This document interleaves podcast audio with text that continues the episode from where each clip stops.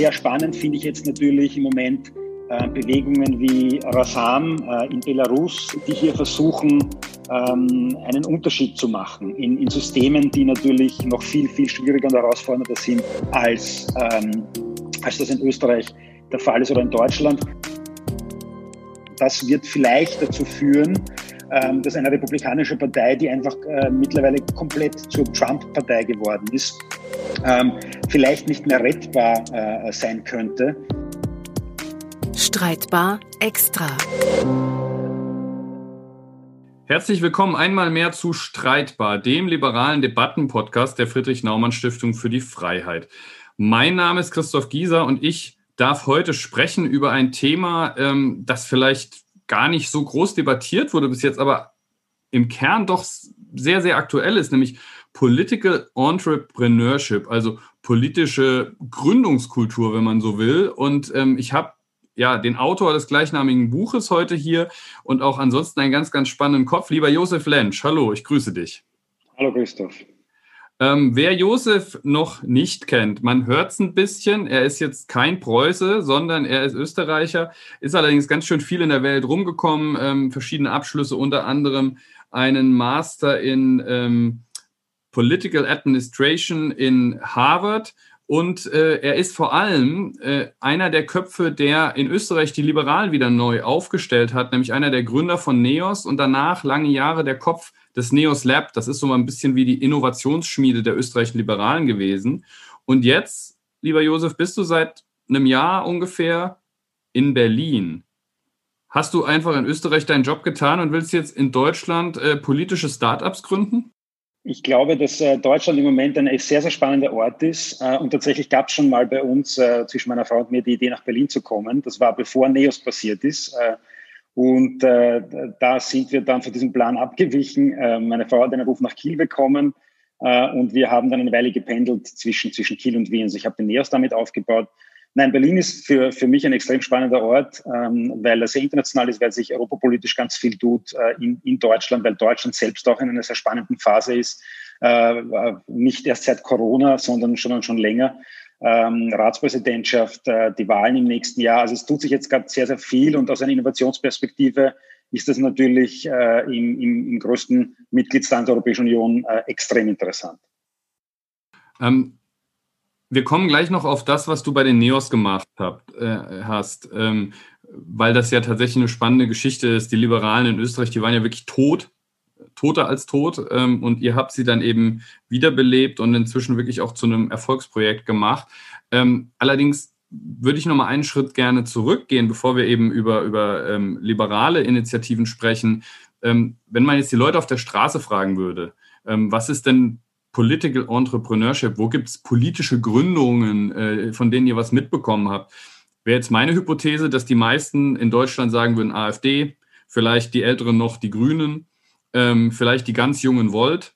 Äh, vielleicht sprechen auch welche in Frankreich über Hommage, ja, okay, aber ansonsten ist doch das, das große Thema der letzten Jahre eher populistisch, rechtspopulistisch, teilweise auch linkspopulistisch und jetzt weniger Mitte. Ähm, ist das eine Beobachtung, die täuscht oder würdest du das auch so sehen? Und wieso beschäftigst du dich dann nicht mit dem Teil?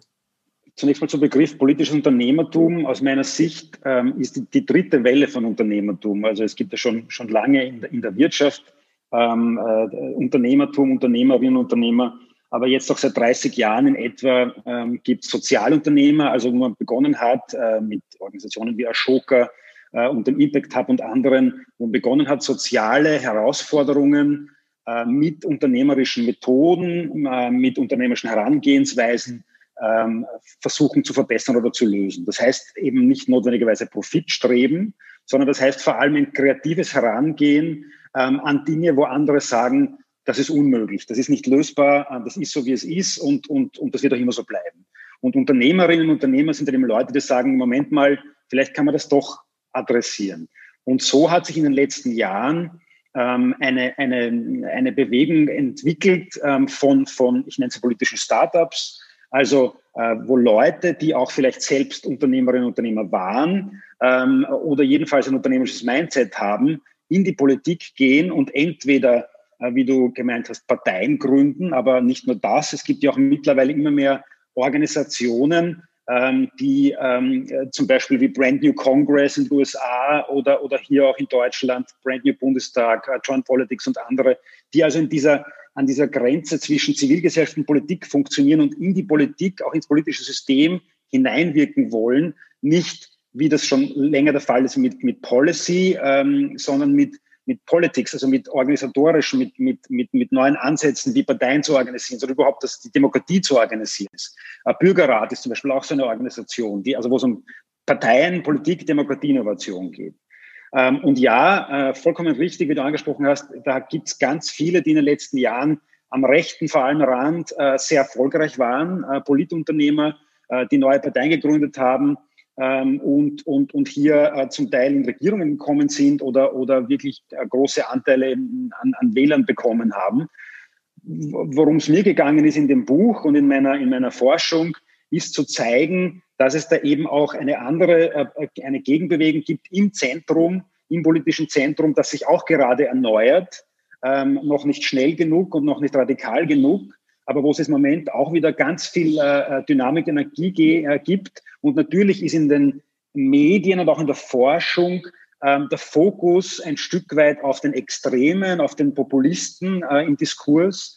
Ähm, es gibt ganz viel Literatur über ähm, zum Teil auch, auch linke Gründungen oder rechte Gründungen, aber es gibt eigentlich wenig Literatur ähm, über, über Gründungen im Zentrum, von denen du ein paar angesprochen hast und zu den Neos auch dazugehört. Und mhm. das war eigentlich auf der Suche nach solchen Büchern und nachdem ich keins gefunden habe, das war dann eigentlich der Ausgangspunkt und der Entschluss, so ein Buch äh, selbst zu schreiben. Mhm. Also Political Entrepreneurship ist bei Springer erschienen, findet man überall. Ähm, das ist das Buch, äh, was du geschrieben hast. Äh, ist auch ganz interessant. Ähm, es gibt ein Zitat von Ivan Krastev, äh, dem Chairman of the Center for Liberal Strategies in Sofia, ist ja einer der großen Intellektuellen Europas in den letzten Jahren gewesen, kann man nicht anders sagen. Der schreibt über dich. Ähm, sein Autor, also der Autor des Buches, ist, ist not only writing about political entrepreneurs, he is one of them. Also wirklich ähm, eben als einer, der in Österreich da mit, mit dafür gesorgt hat, dass ein Startup, politisches Startup erfolgreich war. Jetzt ist es ja so, du hast gerade gesagt, das unternehmerische Denken. Es heißt ja eigentlich immer, unternehmerisches Denken greift genau da ein, ähm, wo Probleme gesehen werden.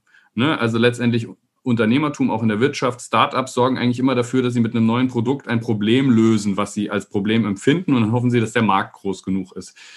Ähm, was hat denn euch damals dazu getrieben? Was war denn das Problem, was ihr gesehen habt, als ihr gesagt habt, wir müssen jetzt die Neos gründen? Nicht irgendjemand muss die Neos gründen, nicht irgendwann müssen die Neos gegründet werden, sondern wir müssen sie jetzt gründen. Was war denn da der Impuls? Für uns war damals einer der Ausgangspunkte, dass, dass wir eine, eine Gruppe von, von politischen Menschen waren, die ähm, wie das oft so ist, wir waren in der Schülervertretung, wir waren einige von uns in der Studentenvertretung, ähm, wir kannten einander äh, äh, zum Teil ganz gut ähm, und, und wären in vielleicht früheren Zeiten äh, äh, Leute gewesen, die dann auch in Parteien hineingegangen wären, zum Teil auch in Parteien hineingegangen sind äh, und dort, äh, dort ihren Weg gemacht hätten. Aber wir waren ein Stück weit ähm, entfremdet von, von, von diesem System, das wir vorgefunden haben. Wir, wir konnten uns da nicht mehr wiederfinden. Wir haben, wir haben damals gefunden, dass, dass es da eine, eine, eine politische Klasse gibt, äh, äh, die, die sich ein Stück weit von den Bürgern entfernt hat. Ähm, es war im ganzen Land Stillstand. Also wir haben da viel auch, auch äh, mit Leuten gesprochen und das Gefühl, das damals geherrscht hat, 2012, zu der Zeit, wo das dann zum ersten Mal diskutiert wurde, dass im ganzen Land eigentlich so ein, so ein stählernes äh, ein stählerner Stillstand herrscht und mhm. dass, dass, dass nichts weitergeht. Und okay, da muss, ich, da muss ich jetzt einmal kurz reingehen, weil das ist ganz spannend, wie du es ausdrückst, weil wenn man das sagt, das ist ja irgendwie, es gibt da einen Stillstand, eine Unzufriedenheit, äh, eine politische Klasse, die irgendwie mit den Leuten nicht mehr ins Gespräch kommt. Das wäre jetzt was, das wird auch jeder Populist unterschreiben. Aber ihr habt ja gerade keine populistische Bewegung gegründet. Absolut. Wir, wir haben von uns äh, gesagt, wir wollen die konstruktive Alternative sein. Wir wollen Lösungen bieten.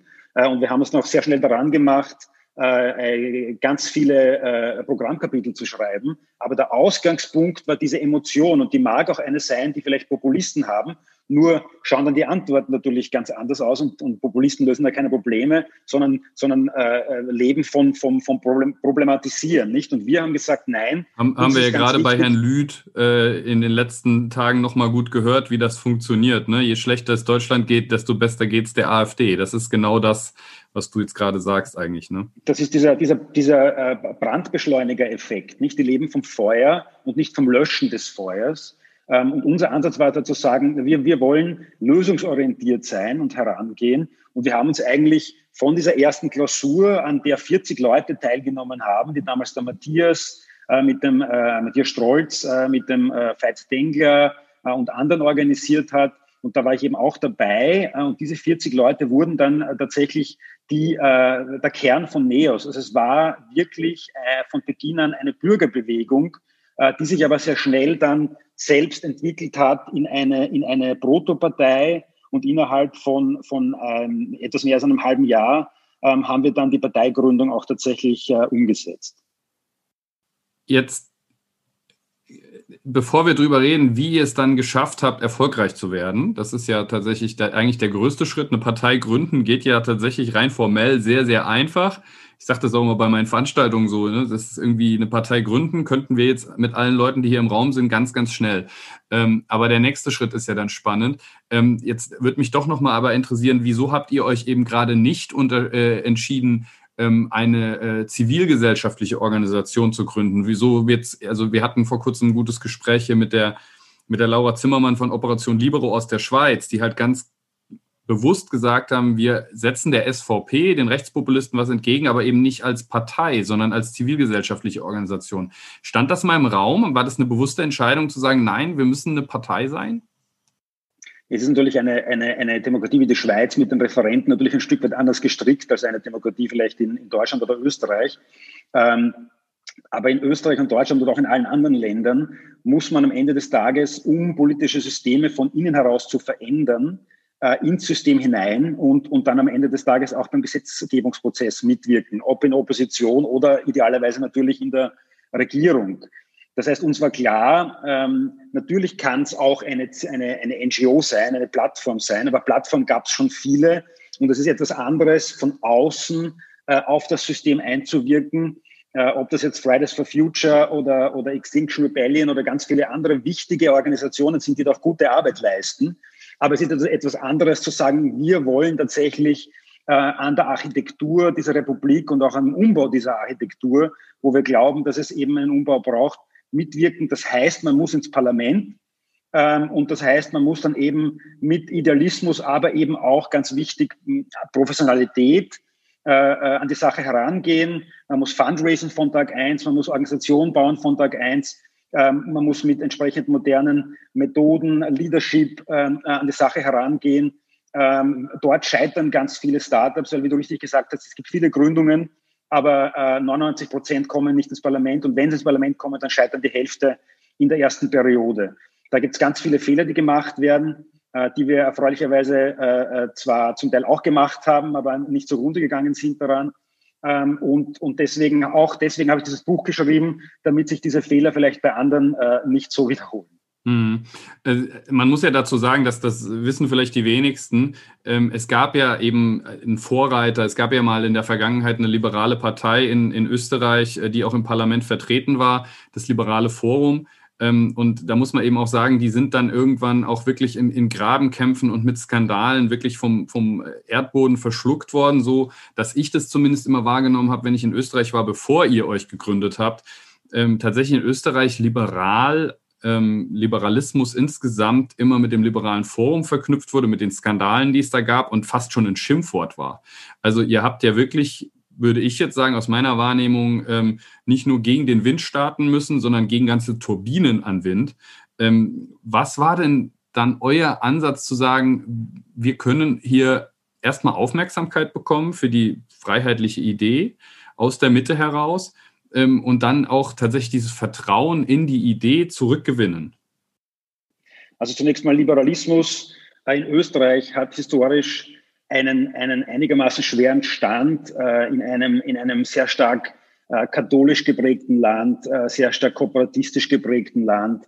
ähm, ein Land, das lange Zeit ein Stück weit zwischen äh, ähm, äh, der ÖVP und der SPÖ aufgeteilt war. Da gibt's also, anders als in Deutschland, historisch ähm, keine, wenn man so will, liberale Schule, Denkschule, äh, die auch außerhalb der Politik einfach ähm, äh, eine entsprechende Schwungmasse hatte. Also das war mal das eine. Das andere war, dass das liberale Forum war nicht mehr im Parlament, das stimmt, es war aber jetzt auch nicht äh, weg. Ähm, es, es, es hat äh, bestanden, es äh, war auch dabei anzutreten zur Wahl. Wir haben dann ja auch eine Wahlplattform gegründet. Also ein Erfolgsfaktor wäre unter anderem, dass NEOS dann ähm, eine Plattform gebaut hat, unter anderem mit dem Liberalen Forum, auch mit den Julis, den jungen Liberalen, die sich äh, zuvor vom Liberalen Forum abgespalten hatten als eigene Jugendpartei. Also dieses Bilden von, von, von breiten Plattformen, breiten Zelten, dieses Allianzen bauen versus dieses puristische, dieses sozusagen, ich, ich, ich mache da meinen ganz kleinen Nischenzirkus ähm, für die 0,2 Prozent. Wenn ich aber vier oder fünf Prozent brauche, ist auch einer, einer der Erfolgsfaktoren für, für politische Startups. Und dieser Pragmatismus, den man dafür auch braucht, diese, diese Kompromissbereitschaft, diese Verhandlungsfähigkeit, weil wir natürlich viel gesessen sind und, und hier verhandelt haben, auch untereinander. Das sind Dinge, ähm, die, die äh, Liberale auch ein Stück weit auszeichnen, ähm, aber, aber natürlich die das Ganze auch nicht, nicht einfach machen. Also das ist ähm, äh, eine, eine Sache, die, die, die glaube ich, ganz wichtig war. Ähm, und wir haben, also NEOS, äh, bevor es noch zu dieser ähm, Plattform gekommen ist. Ähm, die, du, hast, du, hast, du hast gesagt, Liberalismus war in Österreich ein bisschen ein schwieriges Wort. Ähm, auch, auch, unter anderem äh, deswegen haben wir auch ganz zu Beginn äh, vor den Verhandlungen mit dem Moralen Forum etc. Ähm, äh, uns als wertebasierte Bewegung bezeichnet, die sehr viele liberale Werte hatte, aber eben auch um ein Stück weit diese Schubladisierung in dieser damaligen Phase zu vermeiden, äh, diesen Begriff nicht äh, proaktiv verwendet hat. So, und jetzt mittlerweile sind sieben Jahre ins Land gezogen und Liberalismus hat, ein, hat eine, eine, eine Verwandlung auch unternommen, dieser Begriff in dieser Zeit und ist ganz anders besetzt heutzutage. Also da gibt, man sieht dann schon, wenn man hier auch entsprechend ähm, äh, präsentiert und kommuniziert und, und, und darstellt, was das denn heißen kann, dann ändert sich das auch äh, mit der Zeit. Und, und das heißt, 2020 ähm, steht Liberalismus erfreulicherweise in Österreich äh, ähm, ganz anders da. Das stimmt und äh, wir wollen gleich nochmal über die Erfolgsfaktoren reden, aber ich würde fast sagen, da machen wir ein Dach drüber, weil ähm, du hast ja in deinem Buch tatsächlich eben auf Basis deiner eigenen Erlebnisse dann auch angefangen, mit anderen erfolgreichen ähm, politischen Startups aus der, aus der Szene, aus der Mitte-Szene und aus der liberalen Szene europaweit und darüber hinaus zu sprechen. Und ähm, ich verstehe dich da schon so, dass du, dass du gemeinsame Erfolgsfaktoren äh, identifizieren konntest. Bevor wir darüber sprechen, sag mal ein paar Beispiele, mal gerne deine drei, vier Lieblingsbeispiele. Ähm, was sind denn äh, politische Startups der Mitte, liberale politische Startups, die man sich mal anschauen sollte, die man kennen sollte? Also ich, ich glaube, ein äh, sehr spannendes liberales Startup ähm, ist ganz sicher Momentum in Ungarn, die ähm, äh, auch im Buch vorkommen und, und die, die, die Fehler gemacht haben. in Ungarn noch ein bisschen mehr Gegenwind haben, als ihr es damals äh, mit den Neos hattet. Ne? Das muss man auch dazu Absolut, sagen. absolut, ganz viel Gegenwind ähm, in einer äh, von Orban bezeichneten illiberalen Demokratie mit allem, was dazugehört.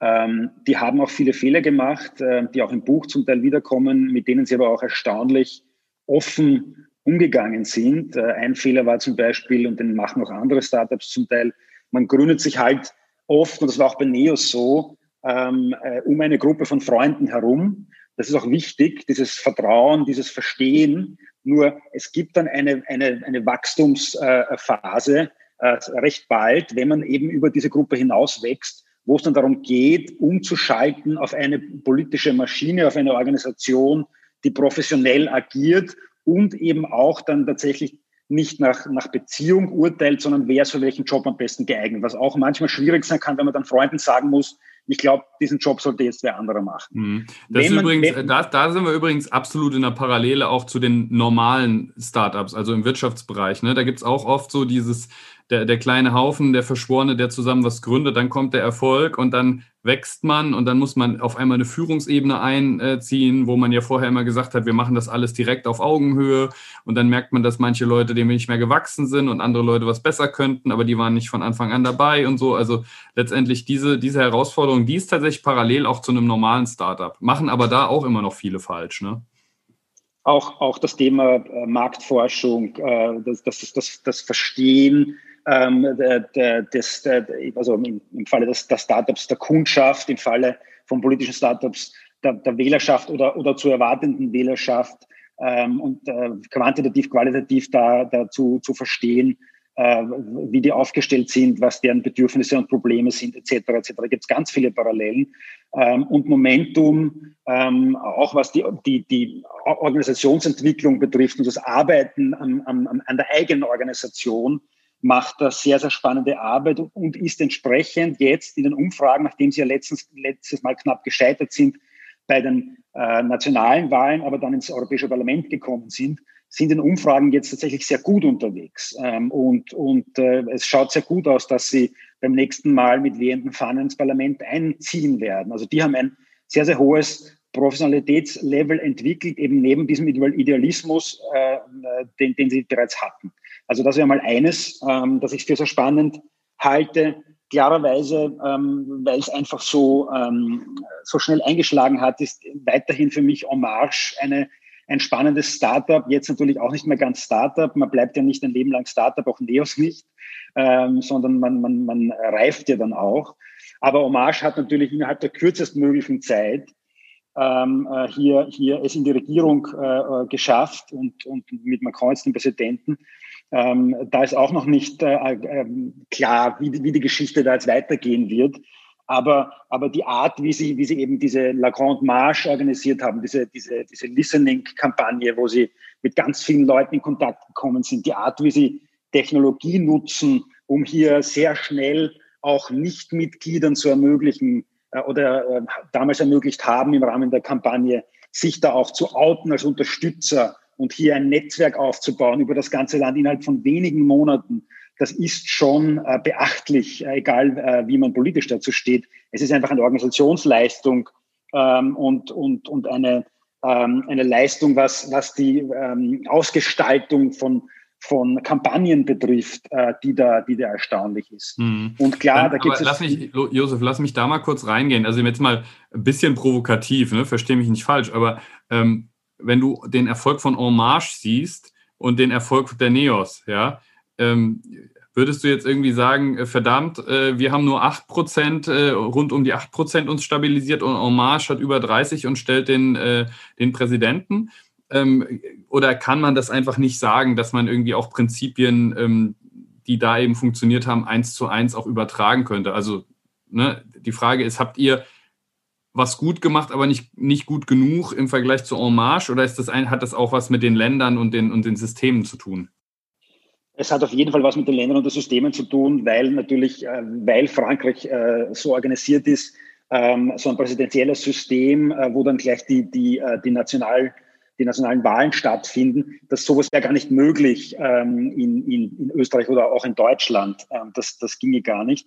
aber klar gibt es natürlich Dinge, die man hätte ähm, besser machen können im Rückblick. Wäre auch schlimm, wenn es nicht so wäre.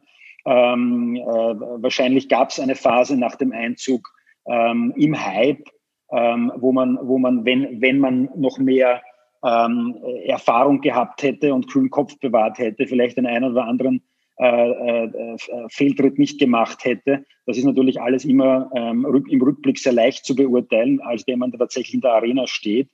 Ähm, aber klar war auch Neos nicht, nicht fehlerfrei, aber hat es eben dann tatsächlich geschafft, aus diesen Fehlern, so wie Momentum auch und andere auch, ähm, schnell zu lernen, Konsequenzen zu ziehen, es besser zu machen. Und deswegen gibt es halt Neos im Gegensatz zu vielen anderen, auch leider ähm, äh, auch einigen, die im Buch stehen, ähm, äh, gibt es Neos noch, beziehungsweise gibt's, also hat, ist Neos gewachsen seitdem. Ähm, klar hilft es, wenn man mit Macron einen Minister hat, der schon sehr bekannt ist, äh, der, der also gratis Zugang zu Medien hat, auch ein, ein weiterer Erfolgsfaktor. Wenn man das nicht hat, wenn man keine Celebrities hat, wenn man nicht diese Ressourcen hat und sich das alles erst erarbeiten muss, ähm, äh, wie Momentum, äh, Neos und andere auch. Natürlich hat man da, wenn man so will, einen gewissen Startnachteil, den man erstmal wettmachen muss. Also man muss da natürlich schon immer den spezifischen Fall äh, betrachten und das spezifische System. Aber klar gibt es eben gewisse Erfolgsfaktoren, wie es auch gewisse ähm, äh, klassische, wenn man so viel Fehler gibt, die einfach sehr, sehr, sehr, sehr viele machen, aus, aus, aus Unerfahrenheit. Hm. Jetzt hatte ich dich gerade unterbrochen. Wolltest du noch ein drittes Beispiel nennen? Ähm, also ich, ich finde, ähm, neben diesen, die, die im Buch stehen, und das ist natürlich äh, äh, auch schon, auch schon äh, wieder ein Jahr her, aber sehr spannend finde ich jetzt natürlich im Moment äh, Bewegungen wie Rasam äh, in Belarus, ähm, äh, die ja noch sich in Gründung befinden, ähm, also Protoparteien oder, oder ganz frische Parteien, ähm, die, die hier versuchen, ähm, einen Unterschied zu machen in, in Systemen, die natürlich noch viel, viel schwieriger und herausfordernder sind als, ähm, als das in Österreich der Fall ist oder in Deutschland. Wir arbeiten ja auch mit der Stiftung ähm, derzeit an einem Political Startup Incubator, wo wir junge Parteien in, äh, Sub-Sahara-Afrika auch unterstützen und mit denen arbeiten und da, da Capacity Building machen. Auch da gibt's wahnsinnig viel Spannendes. Äh, das, ähm, da da gibt es zum Beispiel in Uganda einem, einem sehr, sehr autoritären System, ähm, hat, da hat sich gerade aus dem Bobby Wine Movement äh, das People Powers Movement entwickelt. Ähm, die haben gerade eine Partei gegründet und, und werden damit jetzt antreten und bei den Präsidentschaftswahlen ähm, das ist extrem spannend und, und ich, ich ziehe da meinen Hut vor dem Mut und, und der Courage, die da äh, wirklich äh, in repressiven Systemen an den Tag gelegt wird und Leute wirklich fürchten müssen um, um ihr Leib und Leben. Ähm, und, und trotzdem da in die politische Arena zu gehen und, und äh, für, für Veränderung einzutreten. Hm. Jetzt ist es ja eben Gott sei Dank so, dass wir da nicht sind, beziehungsweise noch nicht sind oder nicht mehr sind, äh, wenn man in die europäische Historie schaut. Ähm, nichtsdestotrotz haben wir eben das Gegenteil. Ähm, wir leben in einer liberalen Gesellschaft und äh, sehen die Angriffe von allen Seiten kommen. Ähm, und ich habe äh, aus deinem Vorwort ähm, ein Zitat, äh, was ich eben nochmal wichtig finde, äh, mal rausgesucht. In the battle for openness, the center must hold, but that is not enough. Also letztendlich, die, wenn wir um, um die Offenheit kämpfen müssen, muss das äh, Zentrum, das politische Zentrum eben gegenhalten, ähm, stabil bleiben, wie auch immer man es nennen will. Aber das reicht eben nicht. Jetzt sind wir aber in Deutschland natürlich in einer Situation, wo wir gerade nicht über politische Neugründungen in erster Linie sprechen. Ähm, die politische Mitte ist weitgehend unverändert. Ähm, nur an den Rändern tut sich halt immer wieder was. Und die neueste Gründung, die eben im Bundestag sitzt, ist ja nun die AfD, die eben die anderen auch so ein bisschen vor sich hertreibt. Ähm, was sind denn jetzt so deine Gedanken, wenn wir nicht drüber sprechen, was Neues zu gründen, ähm, gegen ein autoritäres System oder wie auch immer die Beispiele, die wir hatten, oder wo es eben gar keine liberale Bewegung gibt, wie es in Österreich der Fall war? Was kann denn aus den bestehenden ähm, Strukturen heraus äh, entstehen. Gibt es sowas wie Political Intrapreneurship, also auch sowas, wie man in den Großkonzernen immer hat, dass die auch überlegen, wie werden wir innovativ? Kann das auch in Parteien funktionieren, die es schon lange gibt?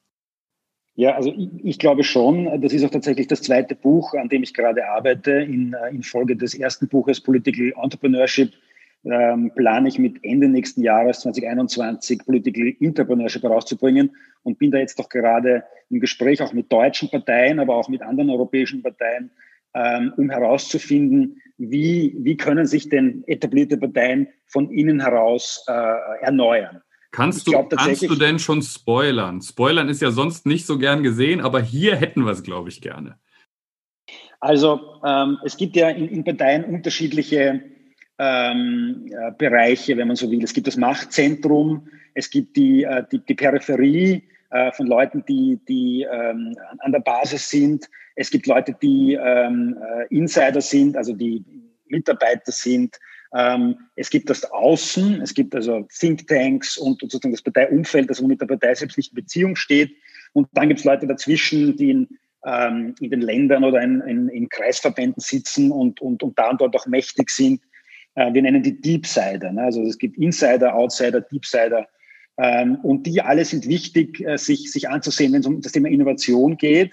Ähm, zum Beispiel eine Sache, die sich jetzt schon abzeichnet ähm, für, für Parteieninnovation, ist, dass es eine, eine wichtige, eine, eine vitale Beziehung braucht zwischen äh, der Peripherie und dem Zentrum. Also es braucht einen Austausch. Es müssen, es entstehen ganz viele Ideen, ganz viel Neues entsteht in der Peripherie, ähm, äh, weil das Machtzentrum natürlich auch ein Stück weit im Weberschen Sinne auf, auf Machterhalt immer bedacht ist und natürlich dementsprechend auch nicht, nicht so sehr die notwendigerweise vielleicht die eigene äh, äh, äh Position hinterfragen kann und die eigenen Ideen hinterfragen kann.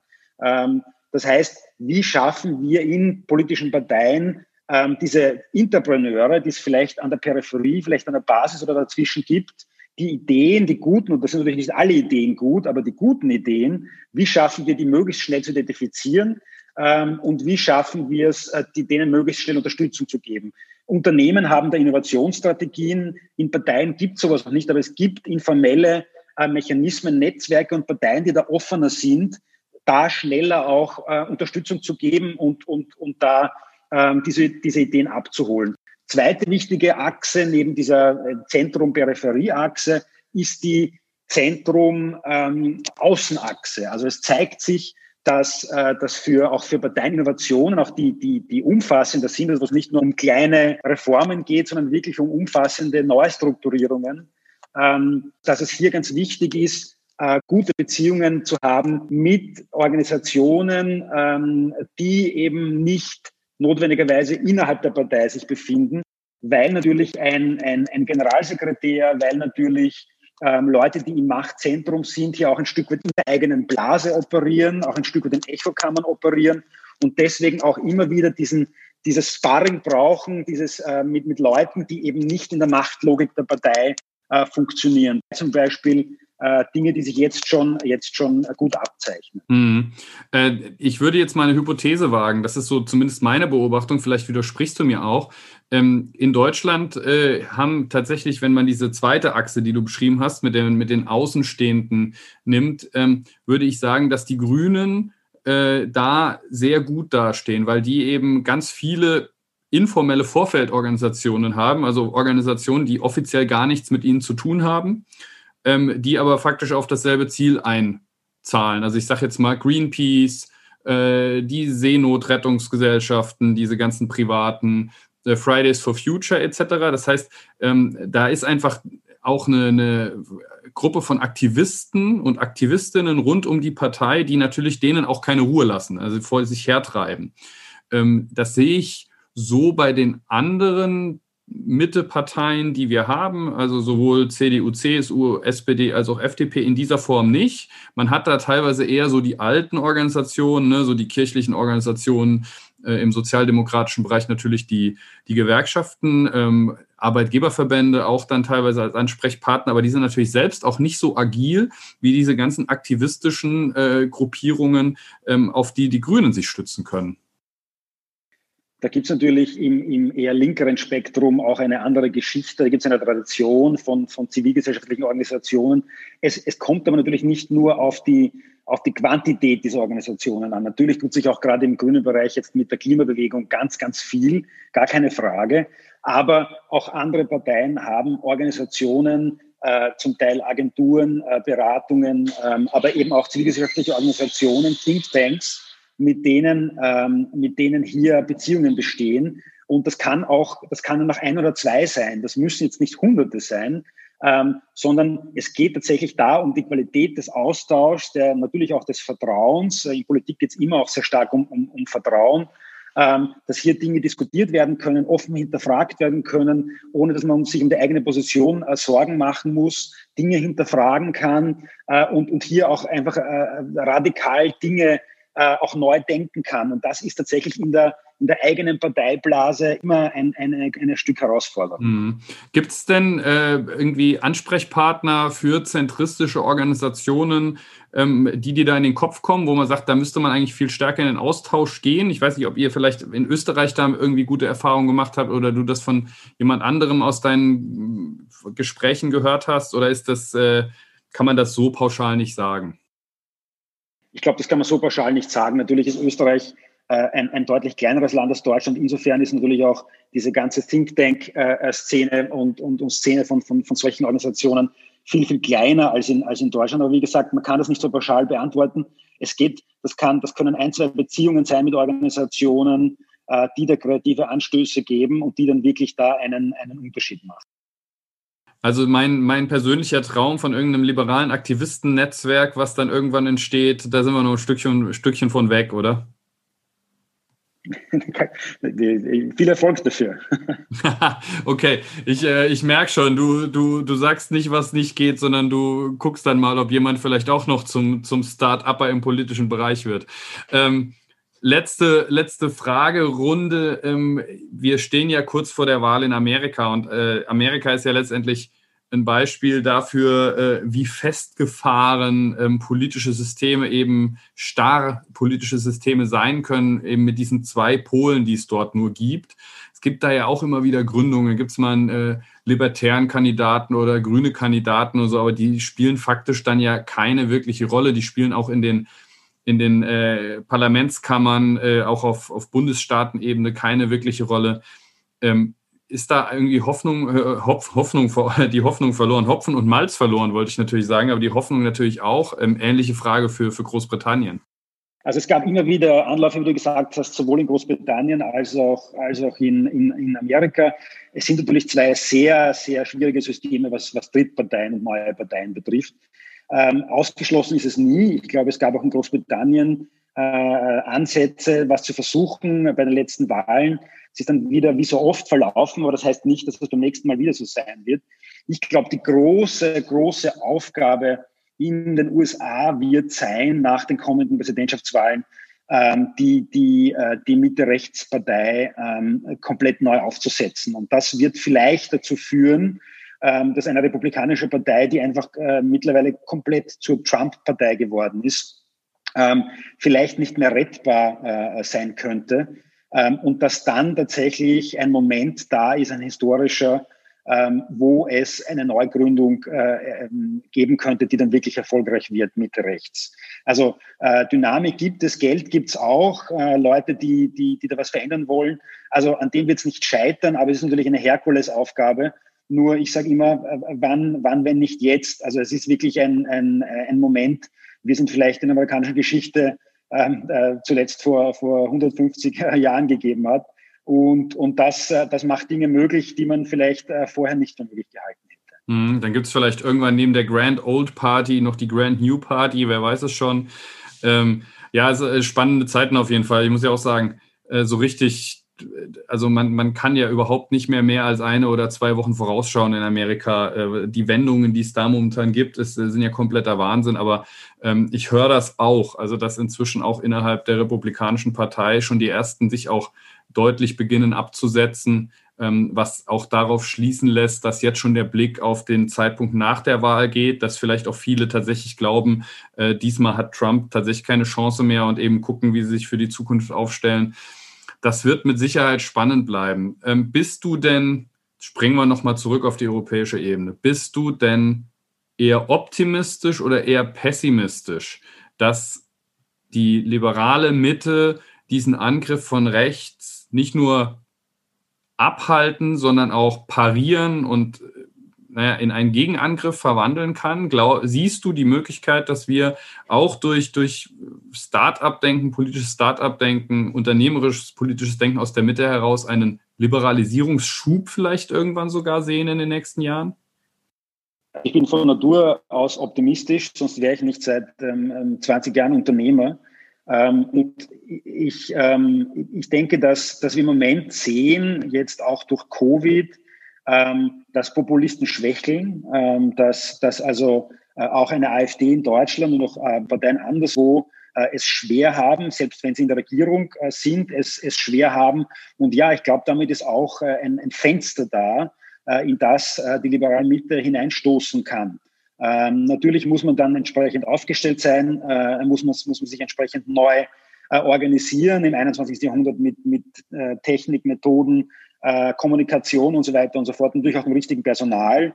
Also äh, klar äh, kann man da nicht mit, mit, mit alten äh, äh etablierten Parteiapparaten äh, äh, da notwendigerweise diese Dynam Dynamik und Agilität äh, schaffen. Aber möglich ist es. Und ich glaube, dass da eben tatsächlich, wie du gesagt hast, unternehmerisches Denken, Handeln äh, und auch ein, also innovative Ansätze ähm, äh, da ganz, ganz wichtig sind. Sagt Josef Lensch, der Autor von Political Entrepreneurship, kann ich wirklich nur empfehlen, ähm, da mal reinzuschauen. Und wir haben ja auch gerade gehört, nächstes Jahr gibt es ein neues Buch, Political Entrepreneurship. Ich weiß nicht, vielleicht heißt es ja auch am Schluss anders, äh, das werden wir dann sehen, aber wir werden es beobachten. Ähm, lieber Josef, ich danke dir schon mal recht herzlich. Danke für das Gespräch, Christoph. Und äh, es ist tatsächlich auch ein Gewinn, ähm, dass, wir, dass wir das Glück haben, dich eben auch hier in Deutschland äh, jetzt zu haben als äh, regelmäßiger Gesprächspartner und, und Partner der Stiftung. Ähm, das ist ganz wunderbar. Ich hoffe, dass das auch so bleibt und auch äh, weiterhin viel Erfolg jetzt mit den Initiativen in Afrika. Ist ja auch nicht einfacher geworden, jetzt gerade im Rahmen von Corona. Aber ich weiß, dass ihr jetzt da digital ganz viel macht. Insofern, da werden wir dranbleiben. Viel Erfolg und Ansonsten bleibt mir auch wieder nur Danke zu sagen all denjenigen, die ähm, zugehört haben, die dabei waren und äh, ich hoffe, dass das auch dann für das nächste Mal wieder gilt, wenn es heißt Streitbar, der liberale Debattenpodcast der Friedrich Naumann Stiftung für die Freiheit mit mir, Christoph Gieser. Auf bald!